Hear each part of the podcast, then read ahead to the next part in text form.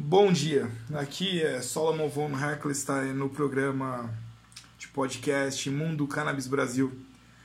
Esse é o único podcast que trata do mercado de cannabis e produção de canabidiol para uh, uso medicinal no Brasil. Óbvio que lá fora você tem mais, aqui ainda é um mercado quase virgem. Uh, eu brinco que aqui, chegamos aqui quando ainda tinha mato.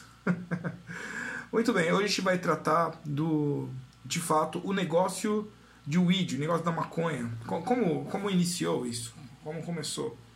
Uh, no Brasil a gente percebe que ainda tem, existem muitas dúvidas, muitas pessoas falando, às vezes, uh, bobagens com relação a esse segmento e ainda focando na, na produção uh, residencial em casa. E isso no Brasil ainda é crime produzir maconha em casa, plantar maconha em casa é crime.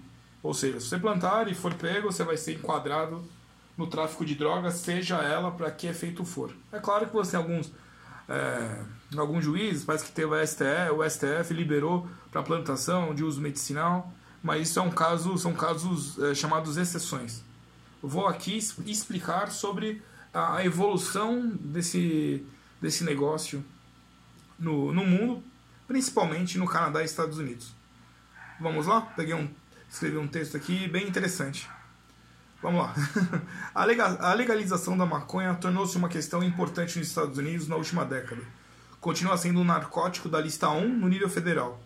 De acordo com o Departamento de Justiça dos Estados Unidos, definido como, abre aspas, drogas sem uso médico atualmente aceito e com alto potencial de abuso Fecha aspas. Dito isto, mais de 30 estados aprovaram o uso da maconha para uso medicinal ou recreativo, o que abriu uma indústria multibilionária com o potencial de criar centenas de milhares de empregos. Nas eleições intermediárias realizadas em 6 de novembro de 2018, os seguintes estados votaram a favor da legalização da maconha para fins recreativos ou medicinais, ou ambos. Vamos lá, os estados foram: Michigan. Os eleitores aprovaram a proposta 1, que legaliza o uso e o cultivo da maconha para pessoas com mais de 21 anos, além de autorizar a venda comercial de maconha através de varejistas licenciados pelo Estado. 2. Missouri. Os eleitores aprovaram, uh, per, perdão, aprovaram a emenda 2, que permite o uso da maconha para fins medicinais e permite que os pacientes cultivem plantas em casa. A maconha não foi aprovada para uso recreativo. 3. Utah os eleitores aprovaram a Proposição 2, que permite o uso da maconha apenas para fins comerciais. As vendas legais de maconha cresceram mais de 37% em 2017, gerando avaliações internacionais de 9,5 bilhões. Os Estados Unidos são rotineiramente responsáveis por mais de 90% das vendas legais de ervas eh, de weeds no mundo. Eh, em 7 de novembro de 2018, existem 31 estados nas quais a maconha medicinal é legal e 7 em que a maconha recreativa e medicinal é legal. Então, a partir de 7 de novembro, você tem 31 estados onde a, a maconha medicinal é completamente legal e apenas 7 onde pode-se consumir a recreativa e a medicinal também.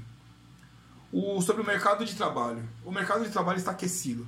A mudança no status legal, no status legal da maconha alimentou a demanda por trabalhadores que podem ajudar a sustentar a indústria, de funcionários de estufa e gerentes de produção a associados de venda e cientistas. Também houve um aumento de empregos que você normalmente não associa ao comércio de maconha.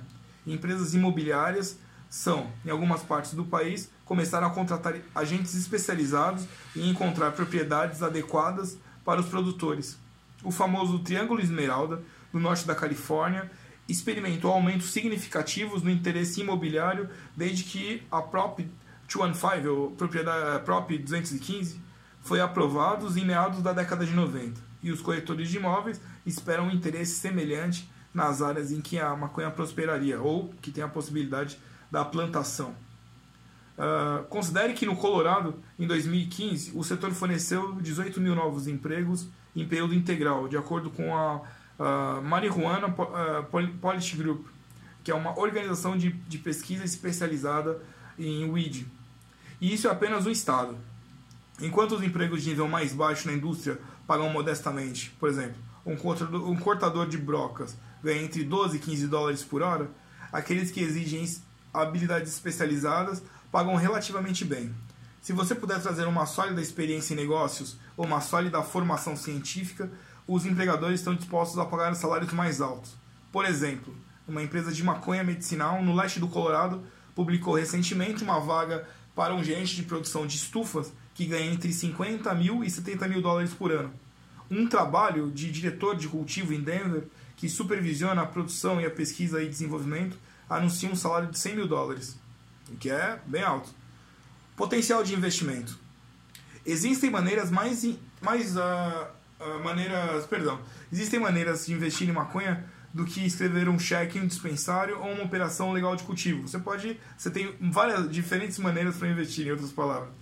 A empresa de Bruce Linton, que é a Canop Group Corporation, eu citei no outro podcast, tem uma das 10 com maior rentabilidade no mercado de Toronto, eh, ela teve um retorno de 2.500%, o que é um excelente retorno. A mesma forma, a GW Pharmaceuticals experimentou um crescimento comparável. Eles não são a maior empresa de cannabis do mundo, como a Canopy, mas durante o mesmo período, as suas ações tiveram um crescimento acima de 500%. O produto desenvolvido para tratar os sintomas da esclerose múltipla foi a primeira substância derivada da cannabis já aprovada em qualquer país. Então, o nome das empresas é GW Pharmaceuticals. As empresas canadenses, várias dos Estados Unidos, ascensaram aos mercados públicos no ano passado, levantando bilhões de dólares e atraindo investidores apostando nos retornos potenciais, como a legalização que se espalha em todos os Estados Unidos. Nós rastreamos os estoques de maconha que mais crescem aqui. Tem agora os programas universitários em crescimento. Como resultado da tendência da legalização, surgiram vários programas universitários promissores para ajudar os alunos a se prepararem para emprego no lado comercial da indústria ou no campo científico.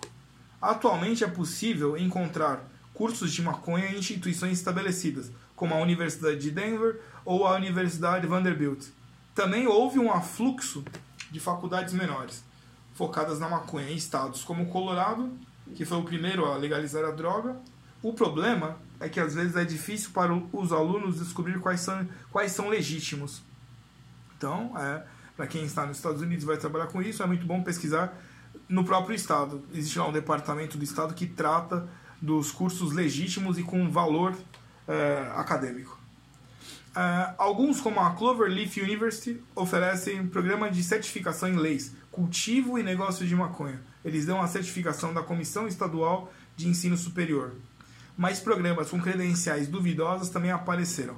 A Greenway University, por exemplo, foi forçada a eh, fechar em 2011, depois que seus fundadores não revelaram uh, uma condenação criminal anterior. Quer dizer, eram criminosos fazendo, tentando entrar no mercado. A linha inferior. O crescimento do mercado legal de maconha está abrindo cada vez mais oportunidades para quem procura emprego com conhecimento específico do setor. Parece haver oportunidades viáveis de investimento mas o cenário ainda não foi completamente testado e muitos ainda estão preocupados com o envolvimento federal.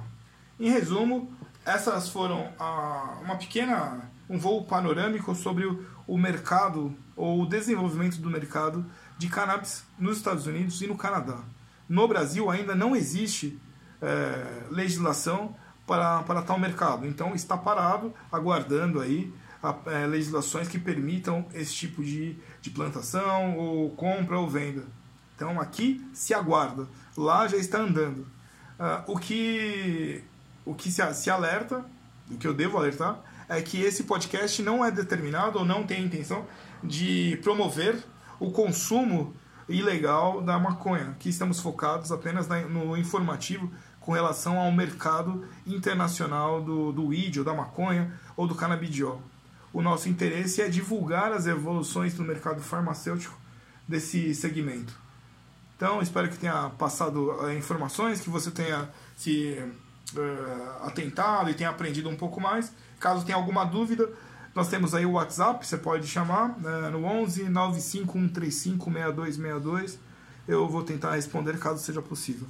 Até logo e boa tarde.